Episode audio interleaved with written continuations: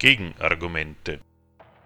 Informationen zu unseren Sendungen und unsere Kontaktadresse findet ihr auf unserer Homepage www.gegenargumente.at.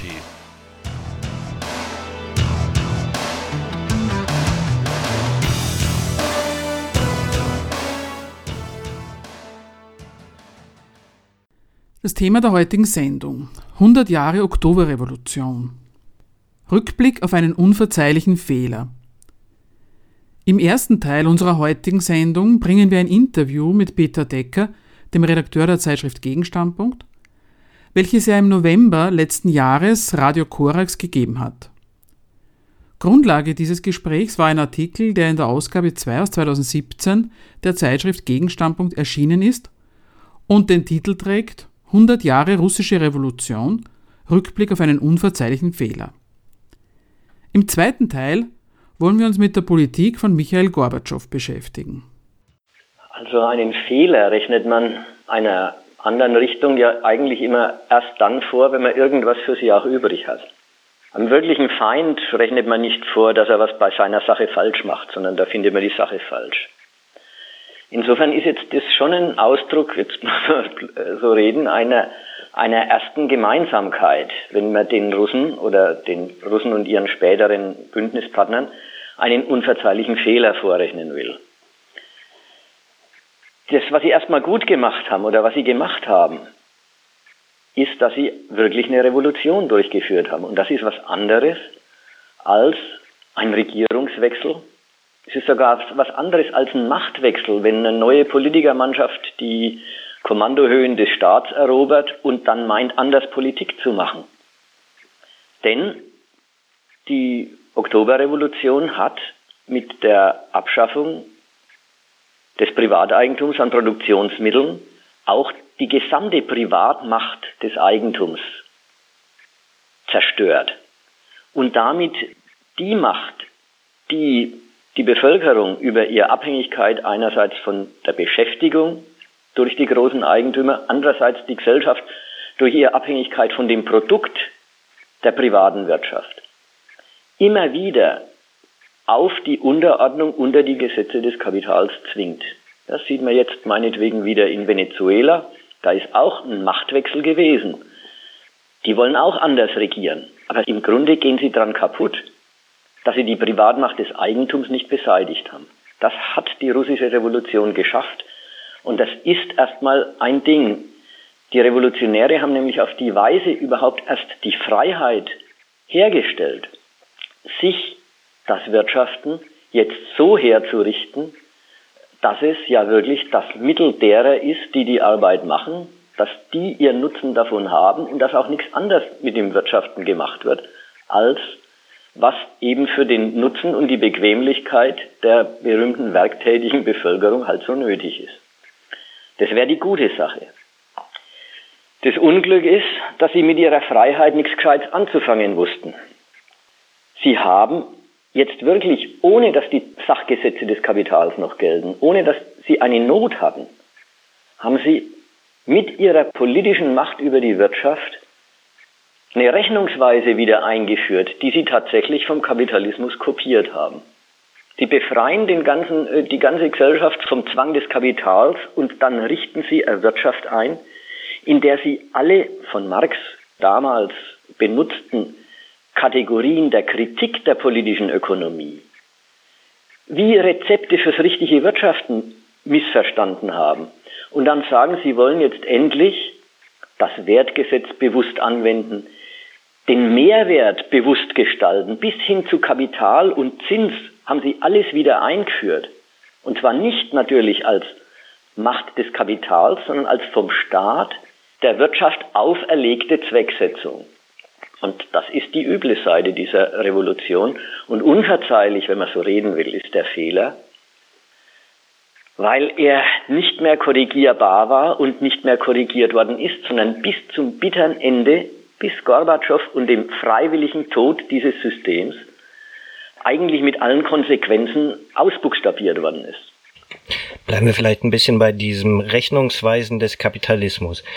Gibt es denn Ursachen dafür, warum man ausgerechnet darauf kommt, wenn man jetzt die Macht des Kapitals bricht, dann ausgerechnet seine Form dort der Rechnungsweise wieder einzuführen? Also ich würde sagen, die Ursache, die ist keine sachliche Not. Die Ursache ist wirklich eine unzureichende, verkehrte Kapitalismuskritik, die halt die ganze erste internationale äh, sich aus dem Marx rausgelesen hat. Die haben eben den Kapitalismus als ein ungerechtes Verteilungssystem angegriffen. Waren der Meinung, der Lohnarbeiter wird hier, weil der Kapitalist die Macht hat und weil der Kapitalist den ganzen Überschuss für sich behält, wird der Lohnarbeiter arm und elend gehalten und diese Verteilung wollten sie korrigieren. Was sie nicht gesehen haben ist, dass mit der Stellung des Arbeiters zur Produktion eigentlich über die Verteilung schon entschieden ist, ehe man die Verteilungsfrage stellt. Wenn die Produktion eine ist, die Gewinn erzeugen soll, dann ist der Arbeiter automatisch Produktivitätsquelle, Reichtumsquelle und Kostenfaktor, wenn es um den Gewinn geht. Wenn ich die Wirtschaft so einrichte, dass ich sage, es soll mehr Geld rauskommen, als reingesteckt worden ist, und das haben die Russen neben dem, dass sie eine Planwirtschaft gemacht haben, eingerichtet. Also sie haben geplanterweise verlangt, es soll mehr rauskommen, als reingesteckt worden ist. Ja, und dann ist die Stellung des Arbeiters eigentlich definiert. Er ist eben Reichtumsquelle und Kostenfaktor zugleich. Und dann ist der Reichtum aber auch definiert als etwas, was unterschieden ist vom Wohlstand der Beschäftigten.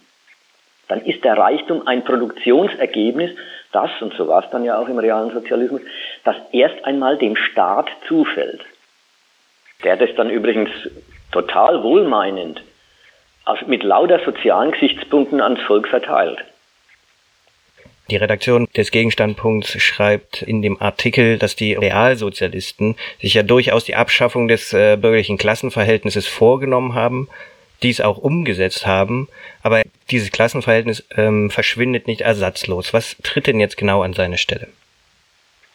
An die Stelle tritt und insofern durchaus die Verwirklichung dieser verkehrten Kapitalismuskritik.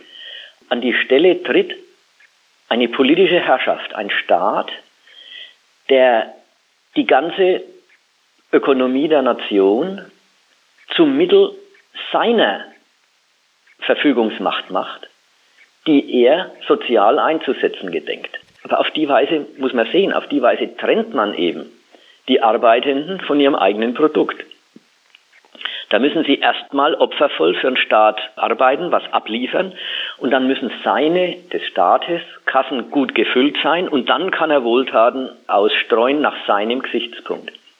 Und auf die Weise schafft man sich natürlich auch lauter Widerstände in der Arbeit. Ja, wenn man, wenn man das so einrichtet, dass der Reichtum gar nicht denen zugutekommt, in erster Instanz, nicht denen zugutekommt, die ihn erarbeiten, dann hat man natürlich auf der anderen Seite auch den Arbeitnehmer mit in das neue System importiert, der seinerseits arbeitet für Lohn und dann auch aufpasst, dass er sich dafür nicht mehr verausgabt als nötig. Ich will es nochmal vielleicht an einem Beispiel deutlich machen. Der, der Widerspruch und Gegensatz von Planwirtschaft, die einerseits eingerichtet wird und andererseits durch eine Geldrechnung überwölbt wird. Nämlich eine Planwirtschaft. Und das heißt, es findet eine Gebrauchswertplanung statt. Wie viel Kartoffeln braucht so eine Nation? Wie viel äh, Tonnen Stahl braucht sie? Wie viel Tonnen Kohle braucht sie? Und so weiter und so weiter. Und wenn ich das einfach sage, gut, das wird jetzt auf die Firmen oder auf die Betriebsstätten verteilt und dann wird ein stufenförmiger Aufbau der Produktion, natürlich unten stehen die Rohstoffe, ganz oben stehen die Computer, aufgebaut. In so einem System ist es vollkommen uninteressant und schädlich eigentlich, wenn an irgendeiner Stelle mehr produziert wird, als der Plan vorsieht.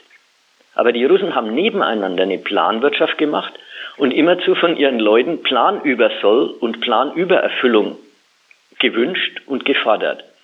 Und da merkt man, vom Standpunkt der Gebrauchswertproduktion ist eine Planübererfüllung eine Störung. Es gibt keinen Grund, wozu das gut sein sollte, mehr Kartoffeln zu haben, als man haben will und braucht. Aber wenn man natürlich das Ganze als Geldrechnung anlegt, ich weiß gar nicht, was sie hinterher aus dem, wie, wie sie das aus den Kartoffeln dann Geld gemacht haben. Aber wenn man es als Geldrechnung anlegt, dann ist es schon wieder wie im Westen. Mehr ist immer mehr und vollkommen egal, wie das gebrauchswertmäßig in die Proportionalität der Produktionssphären und der Arbeitsteilung reinpasst.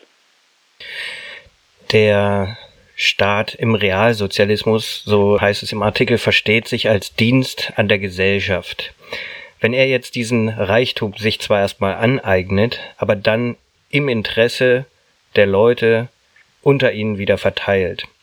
Wieso heißt es dann an anderer Stelle in dem Artikel, dass im Realsozialismus sich ein neues System gesellschaftlich erzeugter Armut etabliert?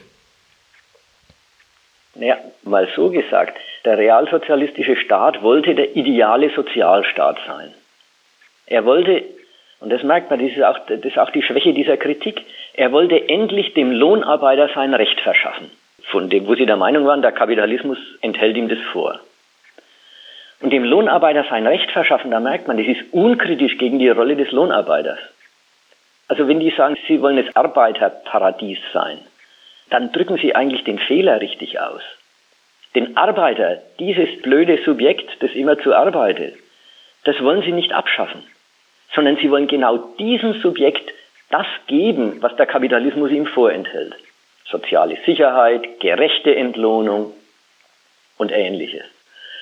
Ja, und in diesem Sinn, das ist, das ist die Staatsmacht, die sich da hinsetzt. Und äh, ja, da, die Frage war, äh, wieso System der Armut?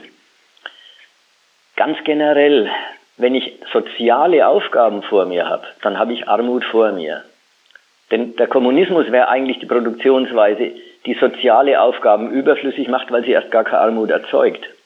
Wenn ich aber die Lohnarbeiter als Mittel staatlichen Reichtums, der dann für soziale Aufgaben aufgewendet werden soll, wenn ich die erstmal als Lohnarbeiter knapp halte, damit der Staat reichlich verfügbare Mittel für seine Wohltaten hat, ja, dann habe ich erstmal den, die Menschen vom Reichtum getrennt und das ist das, was der Artikel da sagt, ein neues System der Armut eingeführt.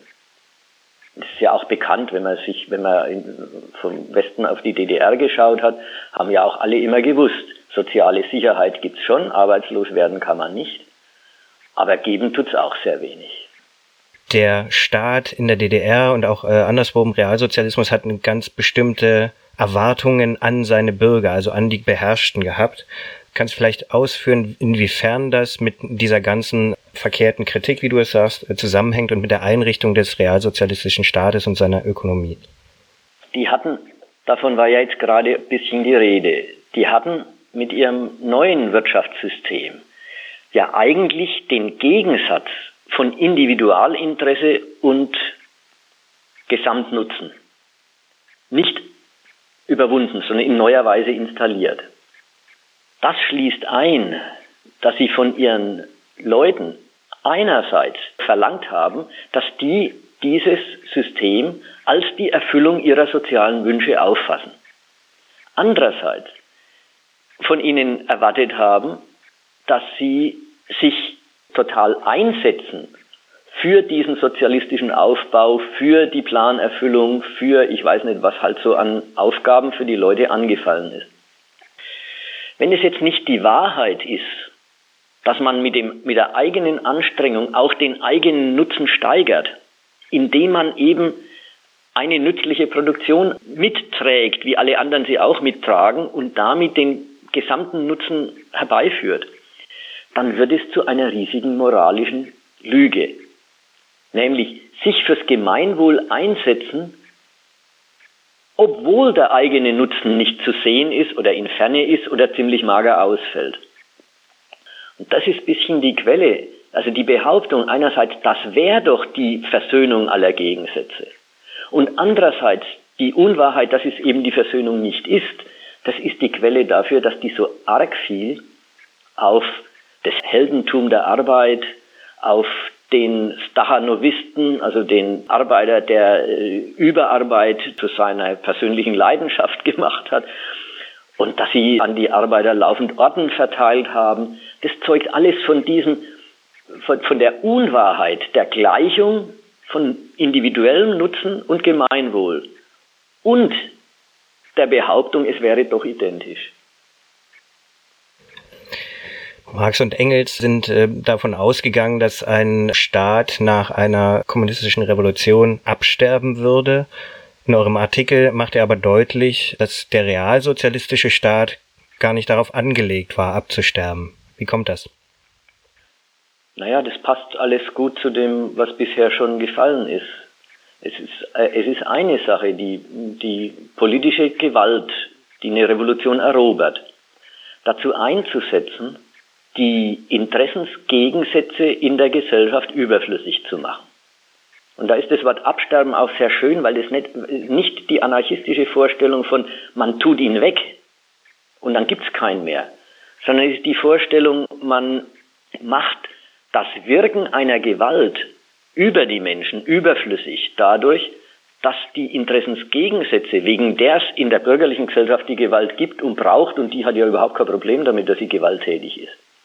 Bei uns werden Wahlen damit gewonnen, dass man sagt, wir bieten dem Bürger mehr, mehr äh, innere Sicherheit, mehr Polizei, härtere Strafen und so weiter.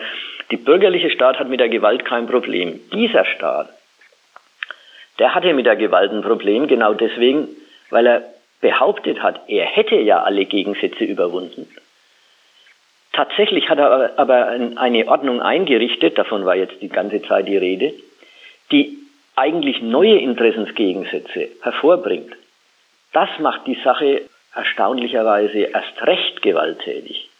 Denn der realsozialistische Staat, der hat, jetzt nochmal sozusagen, der hat nicht das coole Verhältnis zur, äh, zum Zuschlagen, wie es der bürgerliche Staat hat. Der bürgerliche Staat hat seine Kriminellen und da wird drauf aufgepasst und draufkaut und fertig. Der realsozialistische Staat steht immer auf dem Standpunkt, sowas darf es bei uns eigentlich nicht geben, denn wir sind, wir sind doch die Versöhnung von allen Interessen. Und wenn dann Gegensätze auftreten, je nachdem, ob oben oder unten, dann ist der Staat sehr schnell dabei, das nicht als, das sind die Übertretungen, die zur Ordnung gehören, wie, bei, wie im Westen, sondern das sind Staatsfeinde, das ist Sabotage, das sind Antikommunisten zu behandeln. Und die werden dann eingesperrt. Also insofern war der Staat nicht nur auf die Abschaffung des Gewaltverhältnisses gegenüber der Gesellschaft nicht angelegt, sondern er hat auch ein ganz besonderes Gewaltverhältnis nötig gehabt, nämlich eines mit schlechtem Gewissen. Gut, die Gewalt spielt also eine ganz spezifische Rolle innerhalb des realsozialistischen Staates. Äh, wenn er dann mal etabliert ist, in welchem Zusammenhang steht das denn äh, mit der Gewalt innerhalb der Revolution? Das würde ich hauptsächlich und in allererster Linie einfach trennen.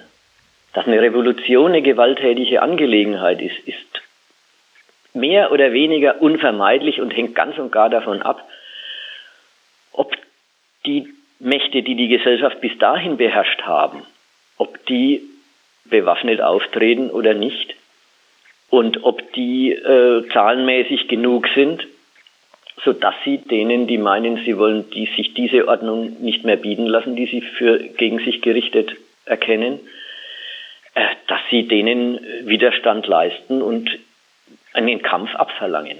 Dass das auch blutig ist, ist eine Sache, die das hängt sehr davon, also das hängt ganz und gar an der Gewalttätigkeit der alten Mächte. Und man kann bloß hoffen, dass in der Zukunft äh, die, die Zahlenverhältnisse immer mehr, immer eindeutiger in die Richtung gehen. Nur noch sieben Menschen besitzen die ganze Welt, sodass der ganze Rest dagegen ist. Aber dass die mit Gewalt von ihrem Privileg verdrängt werden müssen, das ist erstmal, glaube ich, keine Frage. Was ganz anderes ist es, wenn diese Gewalt hinterher in der Gesellschaft dauerhaft nötig ist. Dann zeugt es eben von dem, wovon jetzt bisher immer wieder gesprochen worden ist, davon, dass die Ordnung selber Interessensgegensätze erzeugt und ihr Logik nur durch Gewalt über die Gesellschaft durchsetzen kann. Jetzt ist aber schnell dieser Gegensatz aufgemacht. Es gab den guten Lenin in der Oktoberrevolution, dem wurde der Bürgerkrieg aufgezwungen und dann kam irgendwann das Ungeheuer Stalin und hat äh, seine Säuberung gemacht und äh, furchtbar viele Menschen ins Gulag gesperrt. Was hältst du denn von diesem Vorwurf der Gewalttätigkeit des sich herausbildenden Realsozialismus in den 30er Jahren dann? Ja, in so einer Revolution, da gibt es ja manche Wegbiegungen und wo man auch noch andere Wege hätte wählen können und so weiter. Insofern war bei Lenin natürlich nicht alles so fertig, wie es dann später war.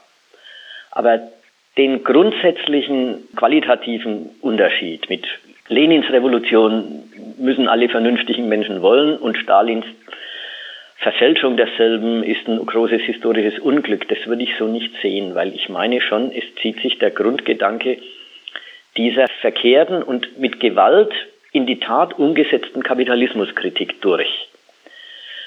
Und da gehören noch ein paar Unterpunkte dazu, die nicht bloß diese Moral auf der Seite der Werktätigen, von der jetzt vorhin gesprochen worden ist, betrifft, sondern ein bisschen auch noch deren Revolutions, Revolutionstheorie und die Theorie des sozialistischen Aufbaus, die sie da vertreten hatten.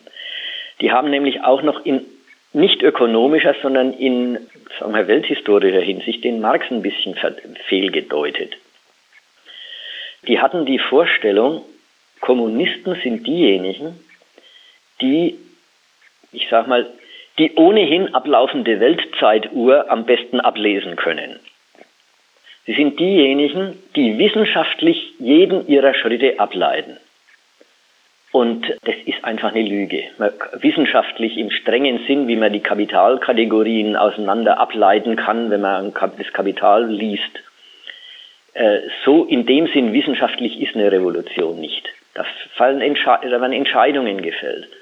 Und die haben, und zwar seit Lenin muss man sagen, ihre Entscheidungen gerechtfertigt damit, dass sie das gegenwärtige Kräfteverhältnis, die den Entwicklungsstand der Produktivkräfte, den Stand des Widerspruchs von Produktionsverhältnissen und Produktivkräften, dass sie das super präzise einschätzen und deswegen das Richtige tun. Auf die Weise ist dann die erfolgreiche Revolution zum Beweis für Lenins Genialität in der Einschätzung der historischen Situation geraten. Umgekehrt heißt es, dass sie ihre internen Auseinandersetzungen in der Partei überhaupt nicht vernünftig geführt haben als machen wir das, hat es folgende Konsequenzen, machen wir jenes, hat es andere Konsequenzen. So eine Revolution im frühen Stadium, die ist von vielen Seiten angefeindet, die ist damit konfrontiert, dass sie in einem Land wo vollkommen unentwickelte Produktivkräfte herrschen. Also im Wesentlichen war es, ein, war es ein Agrarland, das kaum die Städte ernährt hat. Dass sie dort jetzt irgendwie ihren, ihr anders geartetes Wirtschaften einführen müssen, das ist ein Umgang mit lauter Nöten und das ist auch nicht vorwerfbar. Aber da immer so zu tun wie, mein Weg ist der wissenschaftlich richtige und jeder, der den nicht mitmacht, ist ein Abweichler, Rechts- oder Linksabweichler in der Partei und als solcher immer schon halb ein Verräter der guten Sache. Das ist das, was innerhalb der Partei den politischen Streit so elend moralisiert hat und dann auch dazu geführt hat, dass er mit so viel Verhaftungen und Erschießungen durchgeführt worden ist. Die eine Linie behauptet, sie hat die wissenschaftliche Weisheit mit Löffeln gefressen und weiß genau, die historische Situation verlangt jetzt dieses und jenes andere nicht. Tatsächlich sind es relative Entscheidungen. Hätten die das Relative ihrer Entscheidungen gesehen, wären sie um, um Welten vernünftiger vorgegangen und untereinander äh, ein bisschen schonender. Gut, vielleicht können zum Abschluss äh, nochmal ähm, wir einen Bogen zum Anfang spannen. Da hast du gesagt, irgendetwas lässt sich ja doch aus der Oktoberrevolution lernen. Was genau wäre das denn? Na gut, man kann ja sagen, wenn man sich einen Begriff einer Sache macht, ist es erstmal sowieso nie verkehrt. Den kann man auch, man kann sich auch über die alten Ägypter und ihr Herrschaftssystem oder über das Mittelalter einen Begriff machen das ist ja nicht Erinnerungskultur. Das, das heißt ja nicht, ich lasse die Sache hochleben mit dem Argument, äh, sie ist schon alt. Sondern äh, das heißt ja sich was erklären. Es hat halt den Unterschied noch, wenn ich mich mir die alten Ägypter oder das ökonomische und politische System des Mittelalters erkläre, dann produziere ich einen schönen Fall von nutzlosem Wissen. Ja, es ist schön, das zu wissen, aber es ist für nichts gut. Und ganz so ist es am Fall der Oktoberrevolution jetzt doch nicht. Denn eins stimmt zwar, die Staaten sind vom Erdboden verschwunden. Es gibt dieses System nicht mehr. Aber die unzureichende, verkehrte Kapitalismuskritik, der es sich verdankt, die gibt es sehr wohl noch. Den Kapitalismus als Ungerechtigkeit gegen den Lohnarbeiter anzuklagen, das ist das, was unsere linken Parteien machen. Manchmal sind, möchten sie sich noch revolutionär verstehen, manchmal haben sie das auch gestrichen und machen das mehr wie Sozialdemokratie es macht. Der Kapitalismus wäre eben ergänzungs- und korrekturbedürftig, aber im Großen und Ganzen wäre er schon ein prima System der Reichtumserzeugung. Aber egal, den Gedanken einer Korrektur des Systems im Namen der Gerechtigkeit für den Arbeiter ist ein ganz anderer Gedanke als die Abschaffung der Sachzwänge des Kapitalismus und seiner Rechnungsweise, in der der Arbeiter nicht erst bei der Verteilung, sondern wegen dem Zweck der Produktion und der Stellung, die er zudem hat, notwendigerweise immer ja, ein Wesen bleibt, äh, das beim größten Reichtum relativ arm ist und dessen Lebenszweck sich eigentlich in Arbeit erschöpft. Subjektiv meint es keiner, aber objektiv ist es so. Also insofern meine ich, sich die Oktoberrevolution klarzumachen, ist sich ein Fehler klarzumachen, dessen staatliches Produkt nicht mehr existiert. Aber der Fehler existiert nach wie vor. Worin bestand also der fundamentale Widerspruch des realsozialistischen Systems? Es hatte prinzipiell mit dem Kapitalismus und dessen politischer Gewalt gebrochen und wollte doch nie deren revolutionäres Gegenteil und richtiger Kommunismus sein. Geld und Kapital, Lohnarbeit und Gewinn wollte dieser Sozialismus nicht definitiv abgeschafft, sondern per Verstaatlichung einer besseren Verwendung zugeführt haben. Die Staatsgewalt sollte nicht überflüssig, sondern erst so richtig, als wäre das immer schon ihr wahrer Beruf gewesen, zur Volksbeglückung eingesetzt werden. Die proletarische Revolution wurde so verwaltet, als hätte sie Kapitalismus und Demokratie im Grunde gar nicht abschaffen, sondern bloß radikal und menschenfreundlich reformieren sollen. Im Geiste der sozialen Gerechtigkeit, gegen die der übergroße Machtbesitz der Kapitalisten verstoßen hätte. Der Standpunkt der Vereinbarkeit und der Wille zur Versöhnung von Sozialismus und demokratisch-kapitalistischem System wurde durch den letzten Chef des realsozialistischen Lagers konsequent ins Extrem getrieben, bis hin zur Preisgabe und Zerstörung alles antikapitalistischen und der bürgerlich-demokratischen Herrschaft entgegengesetzten, am eigenen Gemeinwesen und bis hin zur einseitigen Räumung aller weltpolitischen Machtpositionen, die zur Absicherung der großen und schönen Staatsalternative hätten dienen sollen. Darum, um das Werk von Michael Gorbatschow, soll es im Folgenden gehen. Das Thema also Michael Gorbatschow, der Totengräber des realen Sozialismus. Michael Gorbatschow wurde in westlichen Ländern jahrelang als der Mann gefeiert, unter dessen Ägide das Ende des realen Sozialismus besiegelt wurde. Dass er dieses System eigenhändig abgewickelt und die Wiedervereinigung Deutschlands möglich gemacht hat, wurde ihm mit einem Friedensnobelpreis gedankt. Im Jahr des 100. Jahrestags der russischen Revolution findet er keine Erwähnung mehr. Dabei ist er ursprünglich mit dem Vorhaben angetreten, das System zu verbessern, das in seinem Land herrschte. Wie seine Vorgänger wollte er den Sozialismus in seinem Land auf Vordermann bringen. Worauf waren seine Reformanstrengungen gerichtet? Wieso waren deren Ergebnisse die Degradierung der sowjetischen Staatsmacht und die Verarmung der Massen und nicht das von Gorbatschow erhoffte friedliche Zusammenleben der Völker und der Wohlstand der Werktätigen. Nicht zufrieden mit den Erträgen der realsozialistischen Wirtschaft weder für die staatlichen Kassen, für die Betriebe noch für den Sowjetmenschen in seiner Eigenschaft als Konsument mobilisierte Gorbatschow ab 1985 sein Volk für einen nationalen Aufbruch. Er ruft Land und Leute zur Effizienz auf, klagt über Stagnation und sagt seinem im Grunde guten Volk einen ausgeprägten Mangel an Verantwortung nach.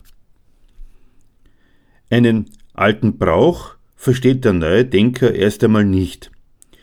Die Ökonomie ist für ihn wie für seine Vorgänger eine moralische Anstalt, an deren Ergebnissen man sieht, ob sie funktioniert oder nicht. Bei seiner Mannschaft macht Gorbatschow ein schwaches Interesse an den Endergebnissen aus.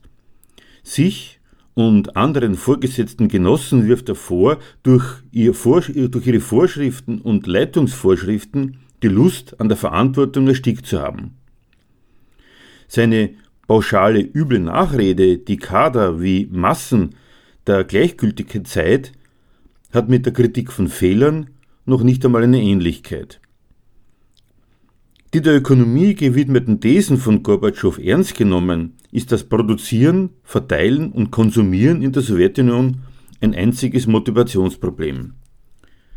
Seine Russen, geschweige denn die anderen Vielvölker, stellen ihm nie die entsprechenden Fragen. Waren es falsche Kommandos? Für welche Ergebnisse sollten die Sowjetmenschen sich denn sonst interessieren, außer für die, die das sozialistische Rechnungswesen heiligt und zur Grundlage der Abrechnung macht? Von welchen Anreizen sollten sie sich stimulieren lassen, außer von denen, die es gibt?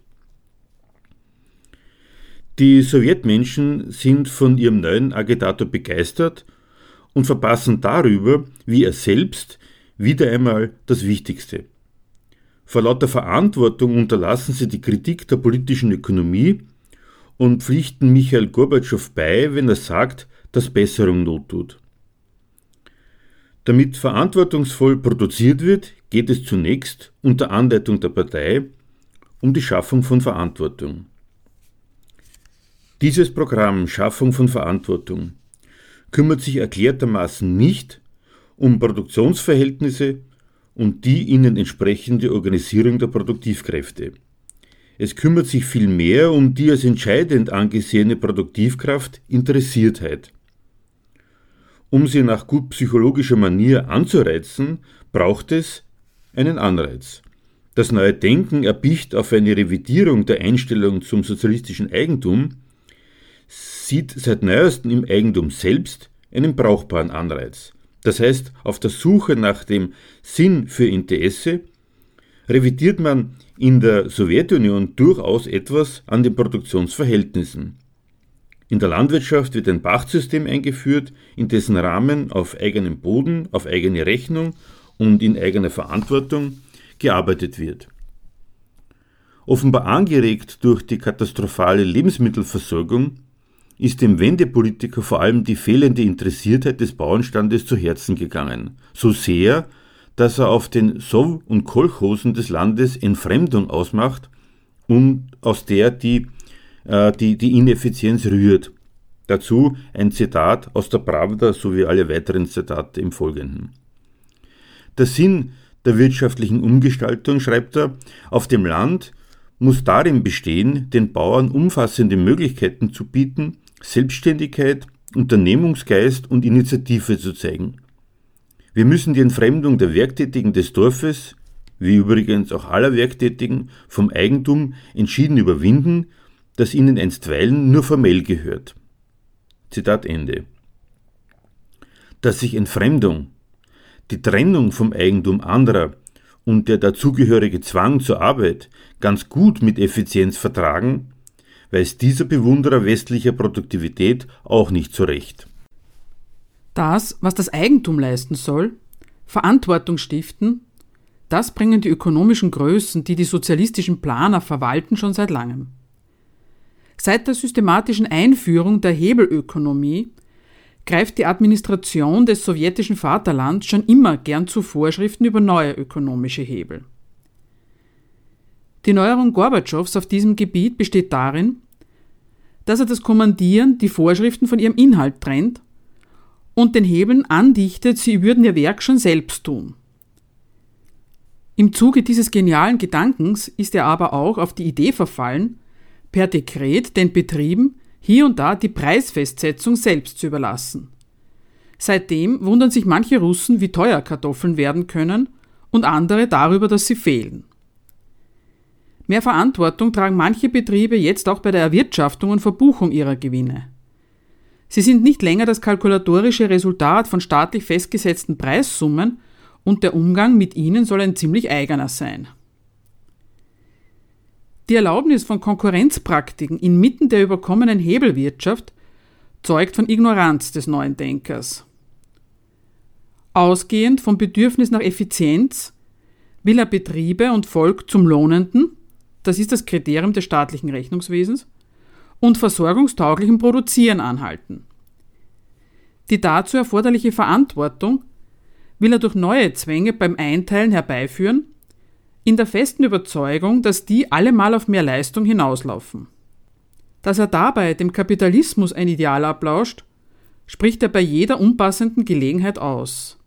Zitat Es liegt auf der Hand, dass Kolchose, Sowchose und Pachtkollektive, wenn sie von den erarbeiteten Mitteln leben, gezwungen sein werden, die Produkte in größeren Mengen, besserer Qualität und mit geringeren Ausgaben zu erzeugen. Zitat Ende.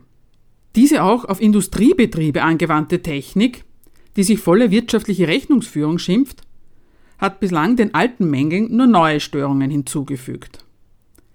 Einerseits trennt sich wie eh und je der finanzielle Erfolg von Staat und Betrieben vom materiellen Produktionsergebnis.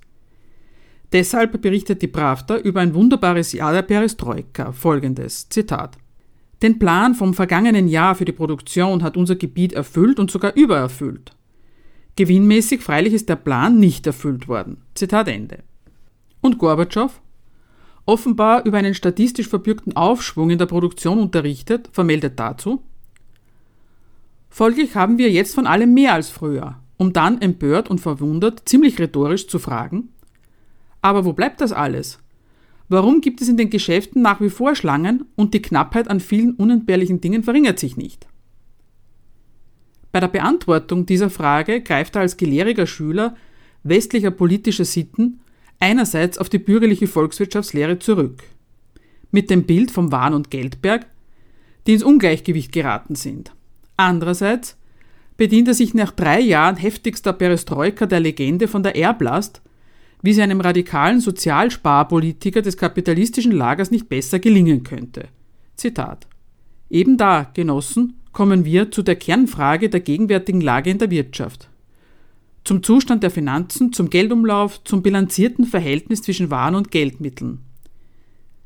Diese Situation ist nicht von ungefähr entstanden. Das schwerste Erbe, das wir von der Vergangenheit übernommen haben, ist wohl das Haushaltsdefizit. Natürlich übt das Defizit auf die ganze Volkswirtschaft einen verderblichen Einfluss aus. Auf den Geldumlauf im Lande wirkte sich die untaugliche Praxis schädlich aus, bei der in vielen Volkswirtschaftszweigen unverdientes Geld ausgegeben wurde. Dadurch wurde auf dem Verbrauchermarkt ungeheure Spannung erzeugt. Zitat Ende.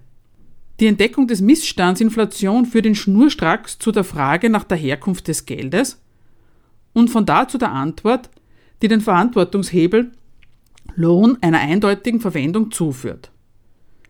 Da, sagt er, Zitat, bringen es viele fertig, Kanäle für die Erzielung von Einnahmen unabhängig von den realen Ergebnissen der Produktion der Waren hoher Qualität und der Dienstleistungen zu erhalten.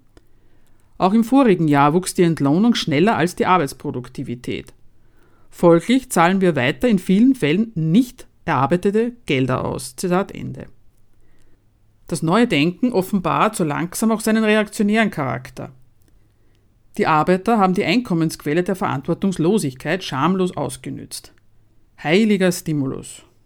Der Überlegung, dass die Verantwortung Land auf, Land ab zu wenig angestachelt worden sei, stellt Gorbatschow eine zweite zur Seite.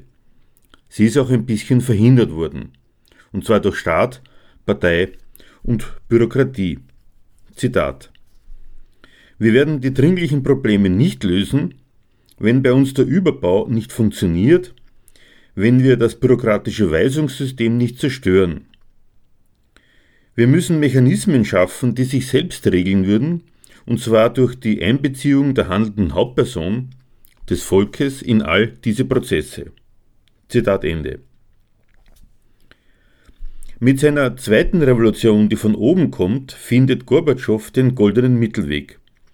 Weder will er mit seiner Geschichte von den eingeschüchterten und an ihrer Initiative gehinderten Massen diesen eine schlechte Betragungsnote ausstellen.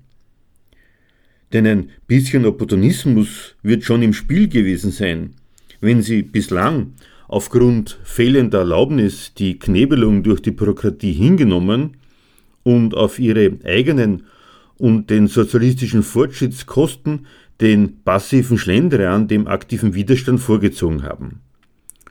Noch will er jetzt, den Massen zuliebe, den Apparat zum Teufel jagen und das Volk einfach schalten und walten lassen. Mit dem Stichwort Demokratisierung hat er sein politisches Ideal aufgemacht.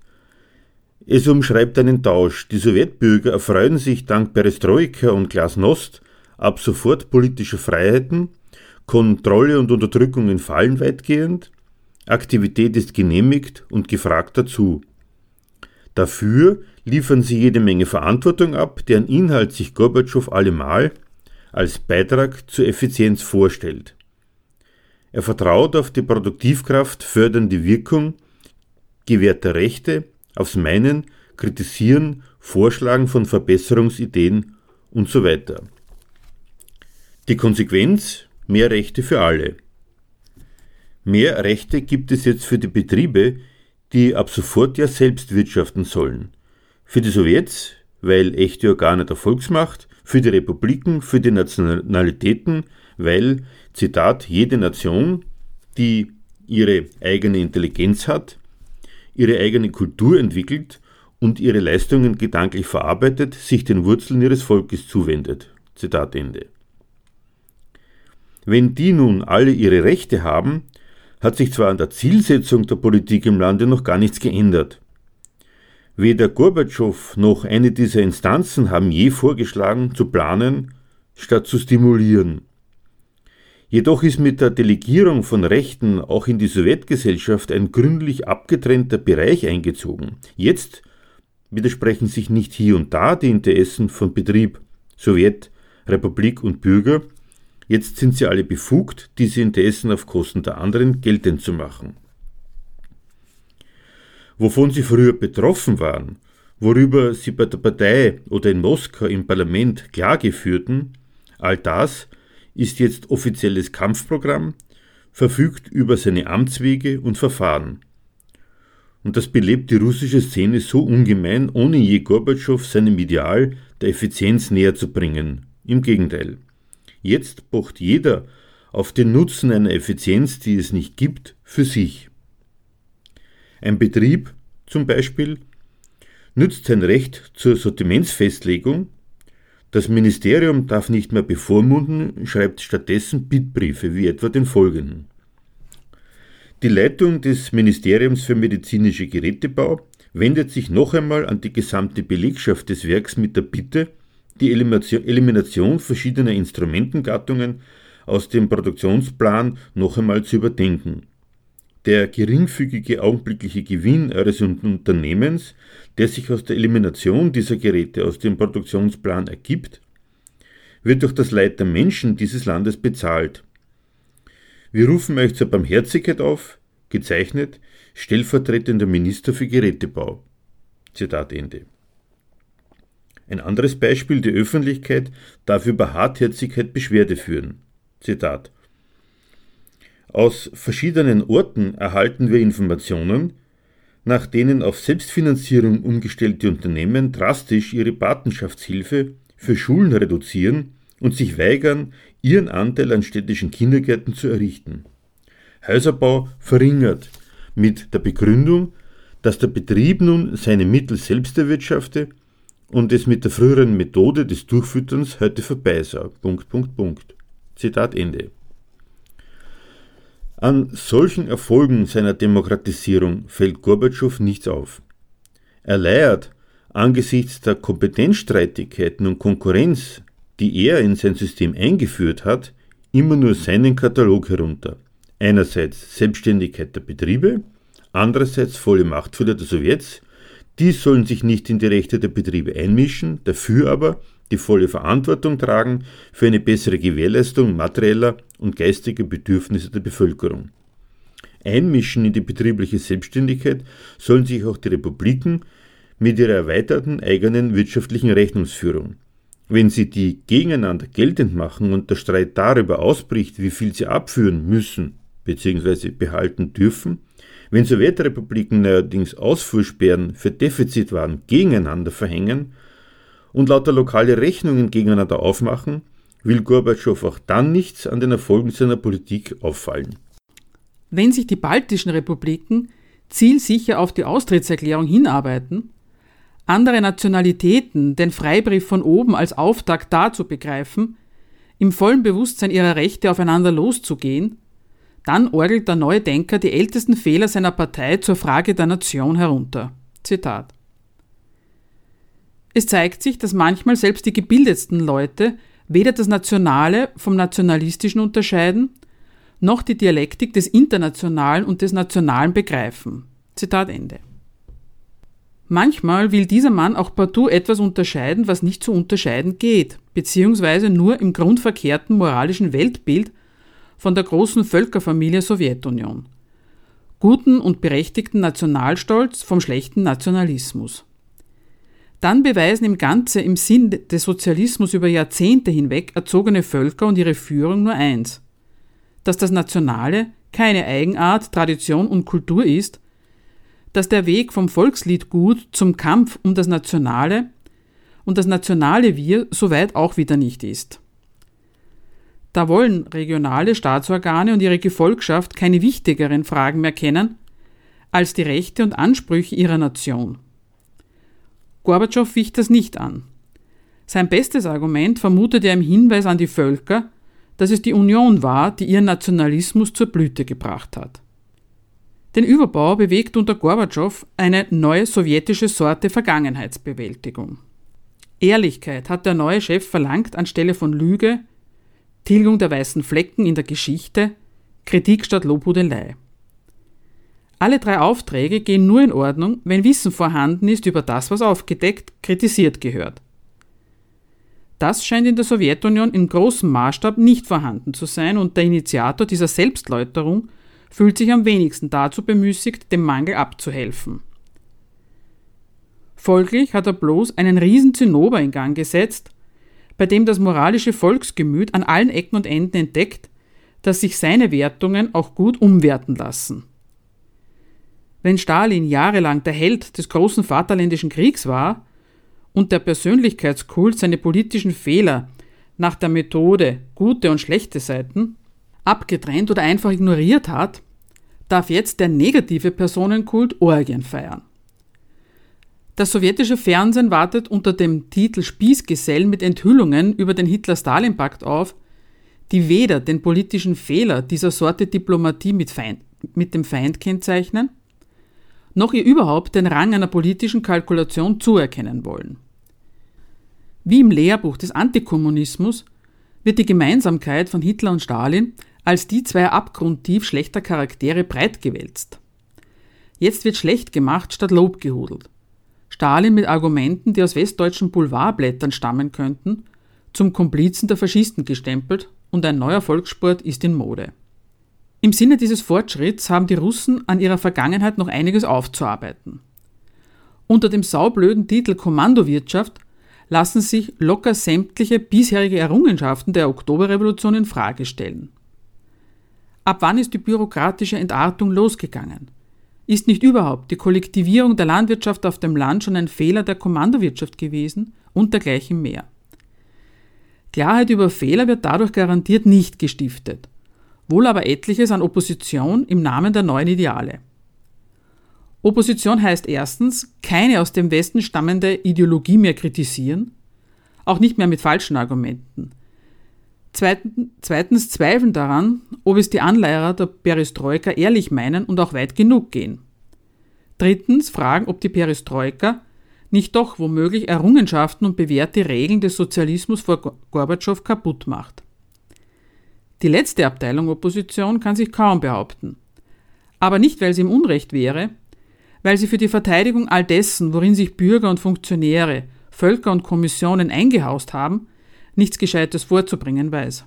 Vielmehr deswegen, weil sich auch und gerade mit den hinzugewonnenen Techniken des Umbaus die alten Methoden des Absägens, Denunzierens, Ausbotens prächtig bewähren. Die Öffentlichkeit mit Klassenost. Pluralismus lehrt der Genosse Generalsekretär wie im Grundkurs Wissenschaftstheorie, Zitat, schafft die besten Voraussetzungen für die Suche nach Wahrheit. Denn nur in der Konfrontation der Meinungen, der Gegenüberstellung der Ansichten lässt sich die Wahrheit finden. Zitat Ende. Es mag ja stimmen, dass die Unterdrückung von freier Meinungsäußerung verrät, dass eine Staatsmacht nichts auf Kritik gibt und auch an keiner Wahrheit interessiert ist. Die Umkehrung, dass die Gewährung öffentlicher Auseinandersetzung den passenden Weg zur Wahrheitsfindung darstellt, gar deswegen erfolgt, stimmt aber garantiert nicht. Im Westen, wo man sich viel auf die pluralistische Öffentlichkeit zugute hält, gilt das Dogma, dass viele Meinungen unterschiedliche Interessen zum Ausdruck bringen, die sich alle letztlich zu relativieren haben, weil keine die Wahrheit für sich in Anspruch nehmen kann. Und zwar theoretisch wie praktisch, so dass sich sinnigerweise die mächtigste Meinung, die sich an die Staatsnotwendigkeiten hält, durchsetzt. Dass das Hin und Her von Wahlkampfparolen ein Ringen um Wahrheit darstellt, ist eine von jedermann durchschaute lächerliche Lüge. Aber auch unabhängig vom praktischen Umgang mit Meinungen, wie er in der Demokratie üblich ist, liegt Gorbatschow mit der Deutung, die er seiner Erlaubnis zur Freiheit der Kritik gibt, reichlich schief. Damit ein bisschen Wahrheit herauskommt aus der Gegenüberstellung von Ansichten, muss es den Beteiligten schon noch darum gehen. Und so anständig und staatsmännisch er sich auch vorkommen mag, weil er im Unterschied zu seinen Vorgängern die Sowjetbürger jetzt die Überlegungen, die sie schon immer hatten, sagen lässt, und erklärtermaßen respektieren will, ist eines nicht zu übersehen. Auch diese Neuerung ist nach dem Prinzip des Hebels konstruiert. Denn das Dürfen, mit dem er seine Landsleute beglückt, soll schließlich dazu taugen, dem Sozialismus zum fälligen Aufschwung zu verhelfen. Und das vermag die herrliche Methode des Umgangs zwischen Staat und Bürgern nur dann, wenn die einlaufenden Meinungen ihrem Inhalt nach etwas taugen. In dieser Hinsicht ist Michael Gorbatschow erst einmal mit schlechtem Beispiel vorangegangen.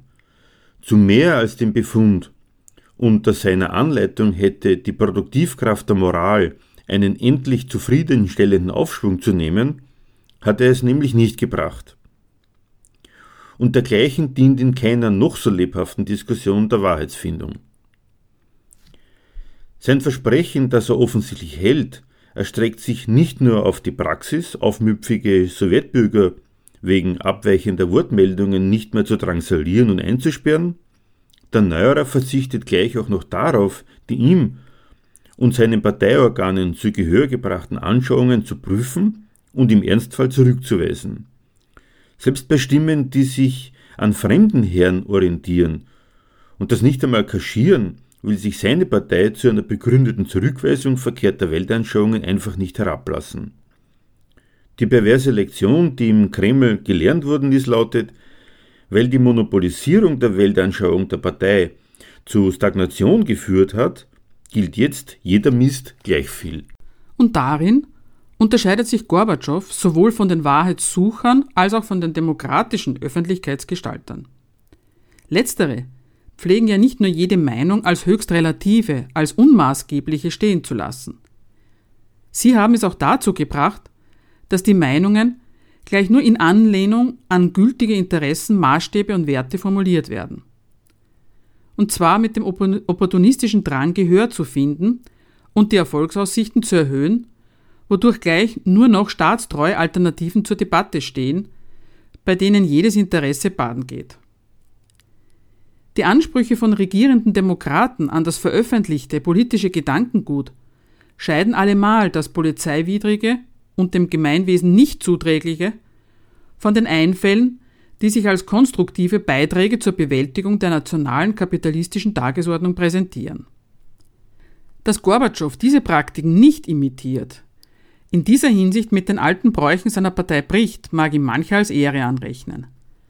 Zur Schande gereicht ihm aber, dass er ausdrückliche Gegner nicht widerlegt, dass er die dümmsten Meinungen kritiklos durchgehen lässt, als wollte er beweisen, dass sich sein Sozialismus mit allem verträgt, was das internationale Geistes- und Gesellschaftsleben so hervorbringt. Am Glauben hat er die Verwandtschaft mit dem menschelnden Moralismus des verantwortungsvollen guten Willens entdeckt, mit dem er Staat machen will und gut geheißen.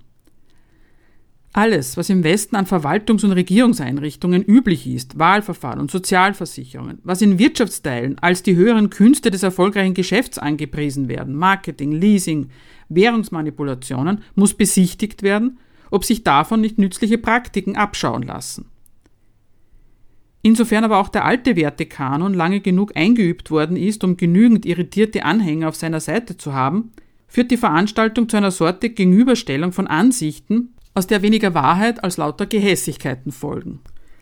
Daran will dem Initiator dieses Unfugs allerdings immer nur das Ausbleiben der erwünschten konstruktiven Wirkung auffallen.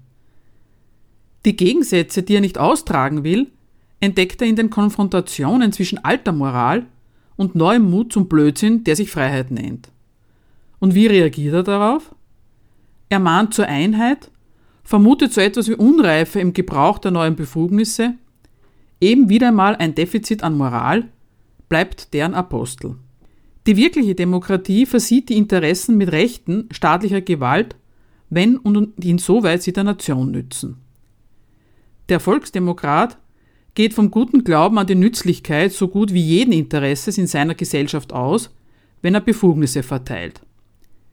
Wenn die ermächtigten Interessen dann aufeinander losgehen, will er weder von den Gründen in der politischen Ökonomie seines Ladens etwas wissen, noch ist er dazu imstande, die nationalistischen, religiösen und sonstigen Unsitten im politischen Überbau seiner Nation anders zu kritisieren, als dass sie doch bitte der Nation dienlich sein sollten. Auch eine Weise, von Planwirtschaft endgültig nichts mehr wissen zu wollen.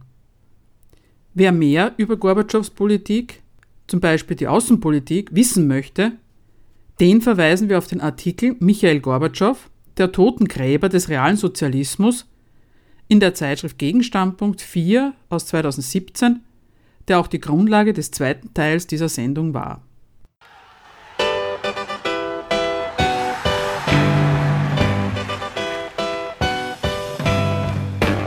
Für Diskussionsbeiträge und Kritik zu unserer Sendung verweisen wir wie immer auf unsere Homepage www.gegenargumente.at.